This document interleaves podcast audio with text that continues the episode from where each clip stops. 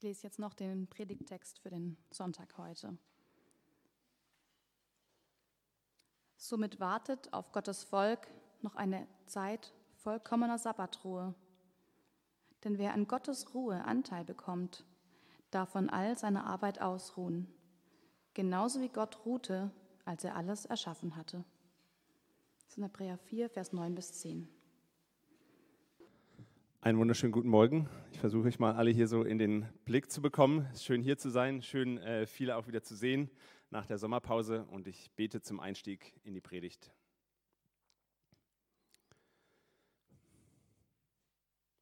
Himmlischer Vater, danke, dass du uns das äh, zugesagt hast, dass du ähm, da bist und dass wir auch einfach da sein dürfen und zur Ruhe kommen können möchte dich bitten, dass du uns das schenkst, dass wir das äh, jetzt ein Stück weit erleben und äh, mehr greifen können ähm, durch diese Predigt und dass äh, du uns das aber auch, dass wir was mitnehmen können, dass uns das nicht nur jetzt, sondern auch in den kommenden Tagen ähm, ein Stück stärker bewusst ist, dass du da bist.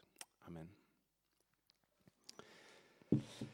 Ja, eine Filmszene, die sehr nah an meinem Herzen ist, mit der ich mich sehr gut identifizieren kann, ist aus dem Film äh, Kung Fu Panda 2. Ich mag solche Animationsfilme.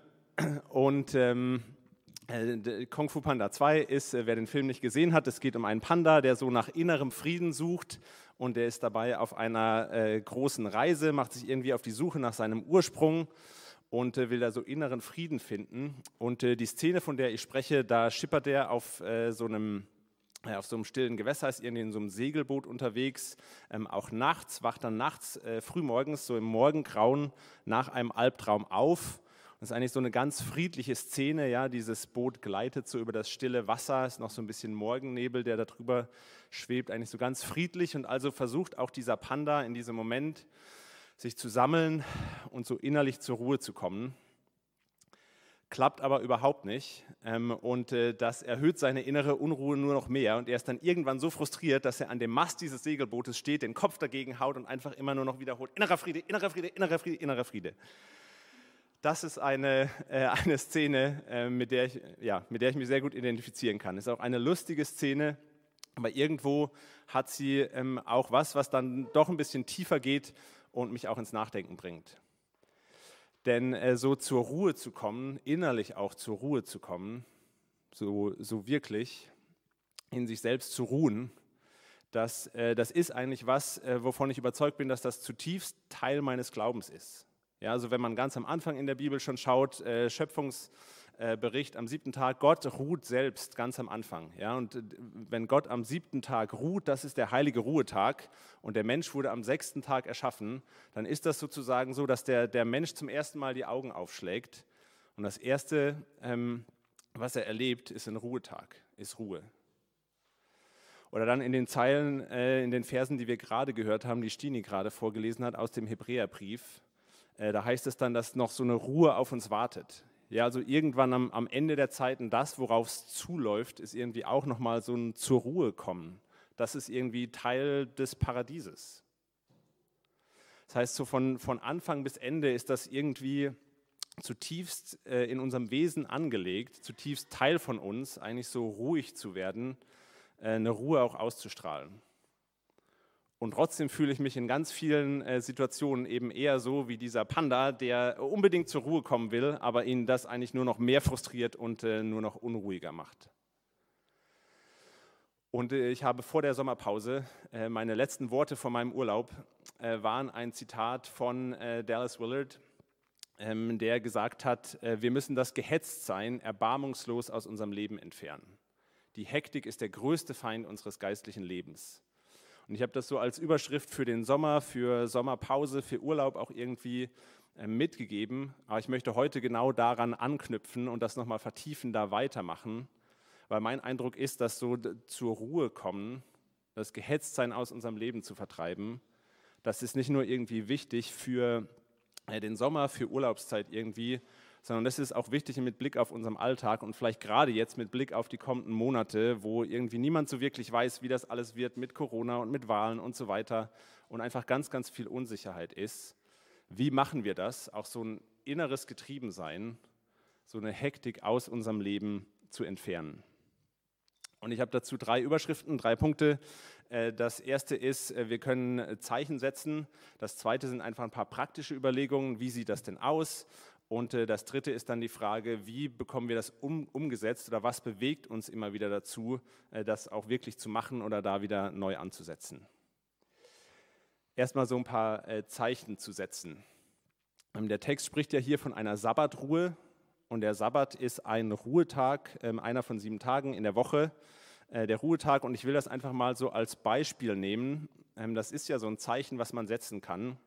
Einen Tag in der Woche frei zu machen, einen Tag in der Woche bewusst als Ruhetag zu nehmen, um äh, damit setzt man irgendwie so ein Zeichen und zu sagen, dass man frei macht. Und ich glaube, das ist nicht nur ein Zeichen nach außen hin, sondern das macht auch innerlich was mit uns. Da, damit reden wir sozusagen zu unserem Herzen, zu unserer Seele. Und daran, an diesem Beispiel wird das, glaube ich, so ein bisschen deutlich, was das denn auch bedeutet, zur Ruhe zu kommen. Ja, also was, was braucht es denn dafür? Was sind die Vorgänge, die da in unserem Inneren passieren können? Und das Erste, was das macht, ist, es ist, äh, es ist befreiend. Es ist was, was uns frei machen kann. Ja? Also wenn man sich nochmal den Sabbat überlegt, äh, der Sabbat kommt zum Beispiel ganz zentral vor in den zehn Geboten. Ja? Es ist eins der zehn Gebote, einen Tag frei zu machen. Und äh, diese zehn Gebote hat Mose dem Volk Israel gegeben an einem Punkt, da waren sie davor jahrzehntelang Sklaven gewesen. Sie waren Zwangsarbeiter gewesen und sie hatten überhaupt gar nicht die Möglichkeit, die Option, irgendwie einen Tag frei zu machen sondern sie waren eigentlich jeden Tag getrieben von den Peitschen ihrer Aufseher und letztlich wahrscheinlich von dem Größenwahn irgendeines Pharaos, der unbedingt dachte, er muss irgendwelche riesigen Gebäude bauen, um sich selber zu verwirklichen, was zu hinterlassen auf der Welt. Und davon waren sie getrieben, äh, davon sind sie nicht frei geworden, sind nie zur Ruhe gekommen. Und ich finde, das hat durchaus eine Parallele und eine Relevanz für uns und unser Leben heute. Also es sind vielleicht nicht mehr irgendwie die, äh, dass wir versklavt, versklavt sind oder so, aber wir sind doch auch häufig noch irgendwie getrieben. Ja, von irgendwelchen Erwartungen, die Menschen an uns haben, von Hoffnungen, die Menschen vielleicht auch in uns setzen, vielleicht die eigene Familie, vielleicht irgendwie auf der Arbeit oder so. Wir haben natürlich auch eigene Ansprüche an uns. Äh, mir geht das auch immer wieder so, sobald ich eine To-Do-Liste erstellt habe, ja, dann hängt die so über mir und ich kann keine Ruhe finden, bis ich wirklich jeden Punkt auf dieser Liste abgehakt habe. Ja, letzte Woche habe ich mir eine Liste für Dienstag erstellt, was ich alles am Dienstag fertig haben wollte und war erst am Donnerstag damit fertig und hatte einen furchtbaren Mittwoch, äh, der mich nicht hat zur Ruhe kommen lassen. Und so einen, einen Sabbat zu nehmen, trotzdem, auch wenn vielleicht Sachen noch unabgehakt sind auf unserer inneren To-Do-Liste, das ist so ein Statement. Zu sagen, ich gehöre nicht meinen To-Do-Listen ja, ich bin nicht nur dazu da, um die Erwartungen meiner Familie zu erfüllen. Ich bin nicht nur dazu da, damit mein Chef irgendwie sein Ego verwirklichen kann.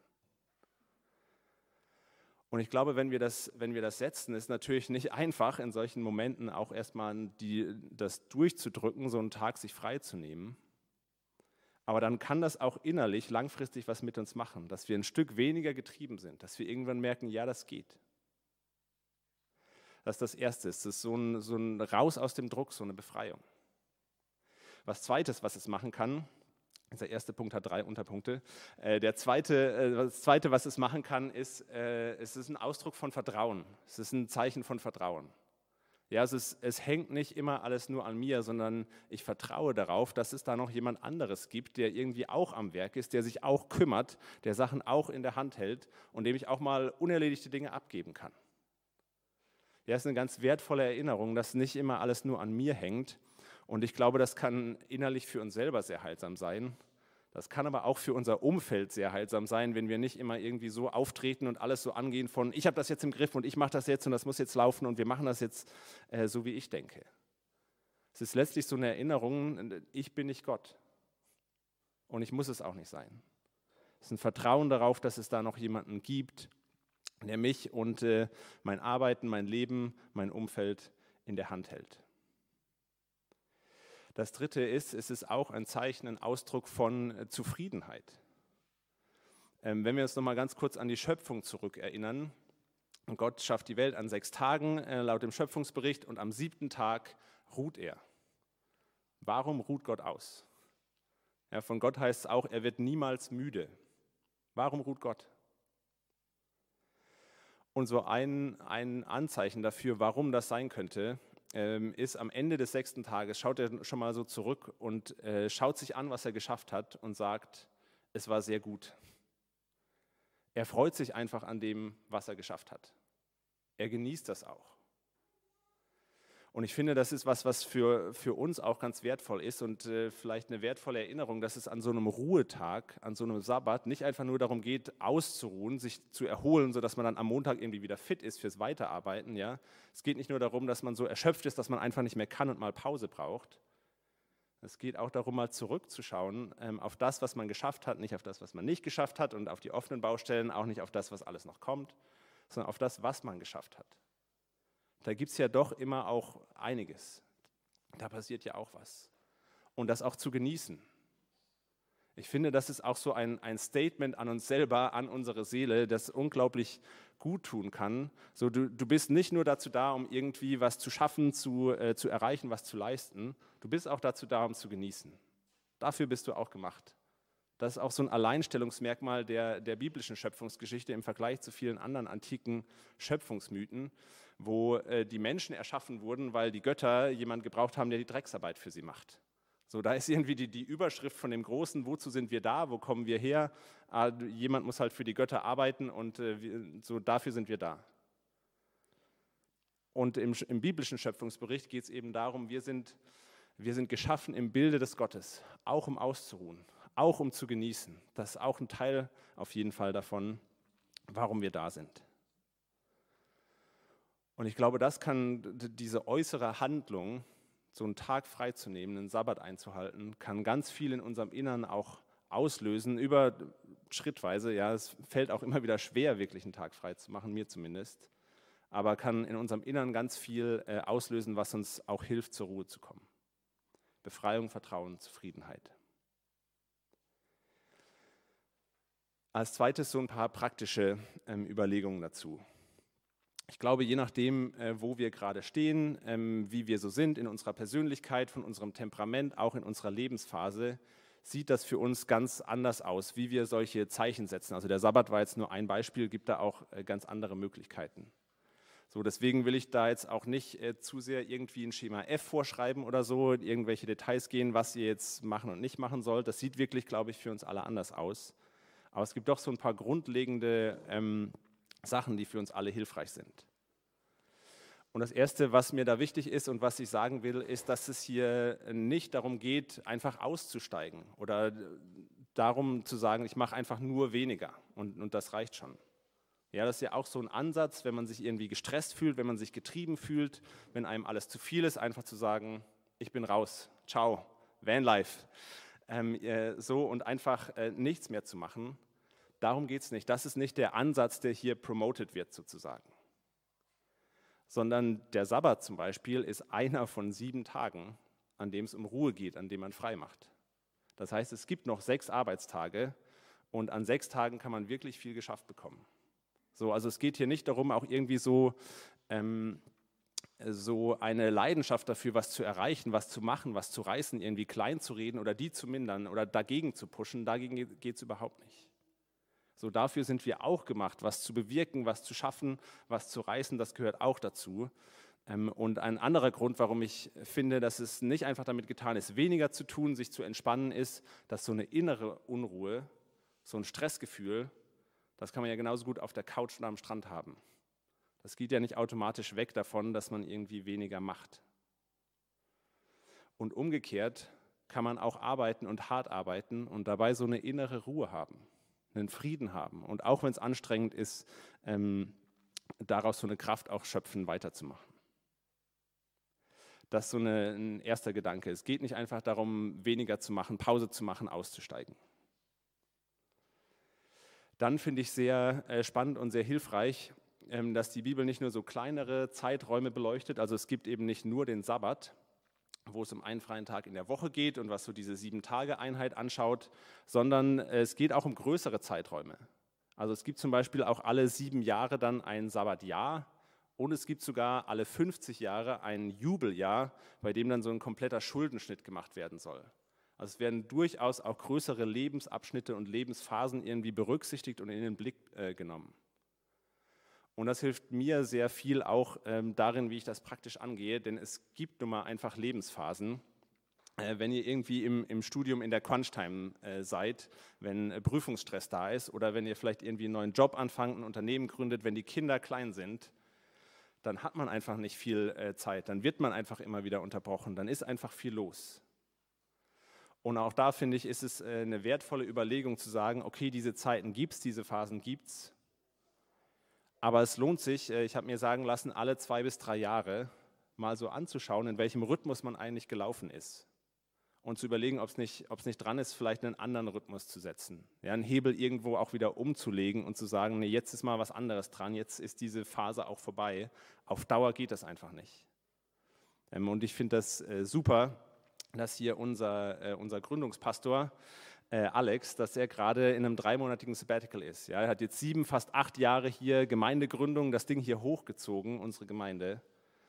Und ähm, ich ich freue mich daran und hoffe und wünsche ihm das, dass er jetzt in dieser Pause mal so ein bisschen durchatmen kann ähm, und sich überlegen, auch wie es danach in einem, in einem anderen Rhythmus vielleicht als bisher weitergeht. Dann, ähm, wenn man jetzt noch ein bisschen weiter schaut, auch in die christliche Tradition rein, dann geht es nicht nur ins Große, in die großen Zeiträume, sondern ganz viele geistliche Persönlichkeiten oder vor allem dann im Mönchtum ist das auch wichtig, dass es in die kleinen Zeiteinheiten geht. Also in Klostern ist ja der Tag durch verschiedene Stundengebete und so weiter irgendwie eingeteilt. Da gibt es jeden Tag mehrere Zeiten, wo es bewusst darum geht, irgendwie zur Ruhe zu kommen. Und so dieses ist es sowohl die größere Perspektive als auch das, die kleinen Zeitfenster irgendwie im Blick. Äh, das fand ich ganz hilfreich oder habe da einen Ansatz kennengelernt, dass man sich sozusagen seine eigene Mönchsregel, auch wenn man jetzt nicht im Kloster lebt, aber so eine eigene Lebensregel irgendwie überlegen kann von, was sind die Dinge, die ich brauche an meinem Tag, in meiner Woche, in meinem Monat, in meinem, in meinem Jahr vielleicht auch, im nächsten Jahrzehnt, äh, die mir helfen, mal zur Ruhe zu kommen, die ich mir da bewusst einbauen will. Und das kann man auch immer wieder anpassen an die aktuelle Lebenssituation, an sich selber auch, an die eigene Persönlichkeit und an, an neue Abschnitte. Meine Idealvorstellung davon im Moment ähm, ist, äh, morgens sieben Minuten Stille zu haben, so, um in den Tag zu starten. Abends fünf Minuten, um mir so drei Sachen äh, zu überlegen, für die ich dankbar bin, einfach um auch dankbar auf den Tag zurückzuschauen und nicht nur, ähm, äh, nicht nur negativ. Ähm, einmal in der Woche einen Tag mit der Familie und morgens Waffeln essen. Einmal im Monat äh, mit dem Fahrrad irgendwie rauskommen, und äh, größer habe ich noch nicht gedacht. Da muss ich dann irgendwie nochmal überlegen. Das ist aber so meine Idealvorstellung und ich scheitere ständig daran. Ähm, das geht mir bei all meinen Listen so, dass ich mich selbst überschätze. Aber trotzdem hilft mir das, das so als, ähm, als Ideal im Kopf zu haben und darauf zurückzukommen, das jetzt auch nicht schon wieder als neuen Druck zu nehmen, sondern zu sagen, wann immer das möglich ist, mache ich das ähm, und versuche das unterzukriegen, weil ich weiß, dass mir das gut tut. Und es lohnt sich auch darüber nachzudenken, was denn die Dinge sind, die uns äh, gut tun. Und da geht es auch bei, beim zur Ruhe kommen, geht es nicht nur um geistliche Sachen, sondern um so ein ganzheitliches. Und ich glaube, dazu äh, gehört zum einen ein, ein ästhetisches zur Ruhe kommen. Ähm, also sich zu erfreuen an irgendwas, was schön ist, ob das die Natur ist, ob das irgendein Konzert ist, äh, Musik ist, irgendeine Ausstellung, Kunst oder so. Ähm, es geht auch um Freizeit, also irgendwas zu machen, was nicht die normale Beschäftigung ist, sondern ganz anders, Sport vielleicht oder irgendwelche anderen Sachen. Ähm, und dann natürlich auch das geistliche Element. Also diese drei Dinge gehören irgendwie alle dazu und haben alle ihren Platz. Und äh, auch da ist es nochmal irgendwie unterschiedlich natürlich, was man jetzt selber mag, wobei man sich wirklich erholen kann und was einen zutiefst stresst. Ja, es gibt Dinge, die euch vielleicht erholen, die mich in den Wahnsinn treiben würden. Ähm, und es lohnt sich mal so eine Liste auch zu haben mit Sachen, von denen man einfach weiß oder die Erfahrung schon gemacht hat oder das mal ausprobieren will. Da komme ich wirklich zur Ruhe. Da spüre ich vielleicht auch irgendwie so mich, mich selbst am stärksten. Ja, da werde ich lebendig. Solche Sachen. Das als ähm, praktische Überlegungen.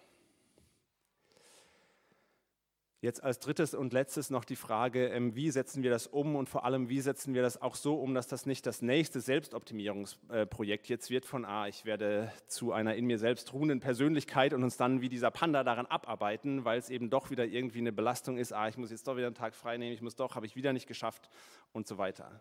So, wie schaffen wir es, so einen, so einen Rhythmus auch durchzusetzen gegen all das, was irgendwie an uns zehrt und uns Druck macht, was vielleicht auch in uns selber irgendwie hochkommt, unsere Ängste und so weiter. Und zu dieser Frage, wegen dieser Frage, habe ich diesen Vers ausgewählt, gebe viele andere Texte zum Sabbat oder zum zur Ruhe kommen, weil ich finde, dieser Satz aus dem Hebräerbrief bringt das einfach sehr schön auf den Punkt, dass wir Anteil bekommen an der Ruhe Gottes. Ja, und dass wir, weil Gott geruht hat, auch selbst von all unserer Arbeit, auch unserer inneren Arbeit, ruhen dürfen. Das ist ein Geschenk, diese Ruhe, was, was wir bekommen. Und für mich ist so das, das Schönste daran, zur Ruhe zu kommen, an diesen Momenten, wenn ich dem mal nahe komme oder wenn das dann, dann mal klappt. Das Schönste für mich daran ist, wenn ich irgendwie draußen auf dem Fahrrad unterwegs bin oder wenn ich bewegt bin von der Schönheit von irgendeinem Lied oder so, oder wenn ich, wenn ich eine Zeit der Stille habe, des bewussten Gebets irgendwie, oder wenn ich hier im Gottesdienst bin. Das Schönste für mich daran ist, nicht unbedingt, dass ich jetzt mal Blumen bewusst wahrnehme und so, sondern dass ich Gott bewusster wahrnehme dass ich Gott bewusster wahrnehme und dass ich diese Sachen, die ich im ersten Punkt angesprochen habe und die Gott uns zuspricht, die Gott sich, glaube ich, für uns wünscht, dass mir die irgendwie am klarsten, am, am griffigsten sind, dass die mir ins Herz sacken. Du bist frei. Du gehörst nicht den Erwartungen von anderen Menschen, du gehörst mir, du bist frei. Ich, ich bin zufrieden mit dir, selbst wenn du es nicht bist. Ich freue mich daran, wenn du einfach nur da bist, mit all deinen offenen Baustellen, mit all dem, was du nicht erledigt hast, mit all dem, womit du unzufrieden bist. Ich bin da. Ich halte dich. Ich halte dein Leben in der Hand, gerade auch da, wo es sich für dich total außer Kontrolle anfühlt und du nicht mehr ein noch ausweist. Das ist das Schöne daran und was mich immer wieder dazu bewegt, solche Momente der Ruhe ähm, zu suchen, ähm, auch wenn mir das verloren gegangen ist, wieder neu damit anzufangen, ist, dass ich glaube, dass Gott diese Dinge ja nicht nur in, in so Momenten der Ruhe sagt, die sagt er ja die ganze Zeit. Ja, nur weil ich vielleicht nicht immer präsent und ruhig bin, ist Gott ja doch präsent. Diese Zusage steht ja, auch wenn sie mir nicht immer bewusst ist. Und immer wieder flickert die auch in so kleinen Momenten ganz unverhofft vielleicht in den Alltag rein. Immer wieder erlebe ich das auch so, dass ich merke, Mist, das ist mir völlig abhanden gekommen. Oder in dieser Situation habe ich gemerkt, da geht mir das völlig ab und, und das so als eine, eine spürbare Leere oder als etwas, was ich vermisse, empfinde. Und das bewegt mich immer wieder, mir das bewusst zu machen, dazu zurückzukommen, auch ohne dass ich mir schon wieder Druck machen muss. Denn äh, Gott ist einfach da. Er ist einfach da.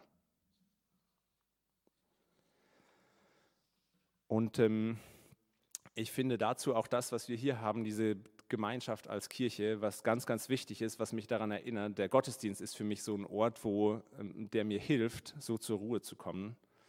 Und ich will abschließen mit einem äh, Text, mit einem Zitat, das mir auch ganz, ganz nah am Herzen ist. Äh, das ist aus einem Buch, das heißt äh, Arbeit ist nicht unser Leben von Alex Fassmann. Ähm, Alex Fassmann hat vor einigen Jahren schon ähm, war einfach nicht glücklich so mit dem, was ihr Karrieredasein mit ihr gemacht hat, hat sich so getrieben gefühlt, hat auch überlegt, wie kommt sie da raus. Und ihr, ihr Buch endet dann mit dem, was ich euch gleich vorlesen will. Und äh, mich bewegt das sehr, auch wenn sie das überhaupt nicht auf Kirche bezieht, äh, kommt das für mich doch sehr, sehr nah, nahe an etwas, was ich mir tatsächlich wünsche für uns hier. Ich äh, will das vorlesen. Es müsste einen geistigen Ort geben, einen Ort der Karriereverweigerer. Keine Sekte, keine Ausstiegshippies, keine Urlauber. Menschen wie du und ich. Leute, die was können, die mit sich klarkommen, aber die diese Ahnung in sich haben, dass man so nicht weitermachen möchte. Eine Kooperative der stilvollen Kapitulation. Und wir würden uns auf die Zeit danach vorbereiten. Keine Untergangsstimmung, sondern Lebensfreude, wir machen unser eigenes Bezugssystem. Wir erzählen uns Geschichten, die inspirieren sollen, anstatt zu verängstigen und zu verwirren. Geschichten von einem ganz anderen Leben, ganz konkret und doch in seiner Vielzeit von Möglichkeiten formbar und zugänglich. Von radikal bis zaghaft. Jede Entscheidung zählt, um der Ohnmacht zu entgehen. Amen.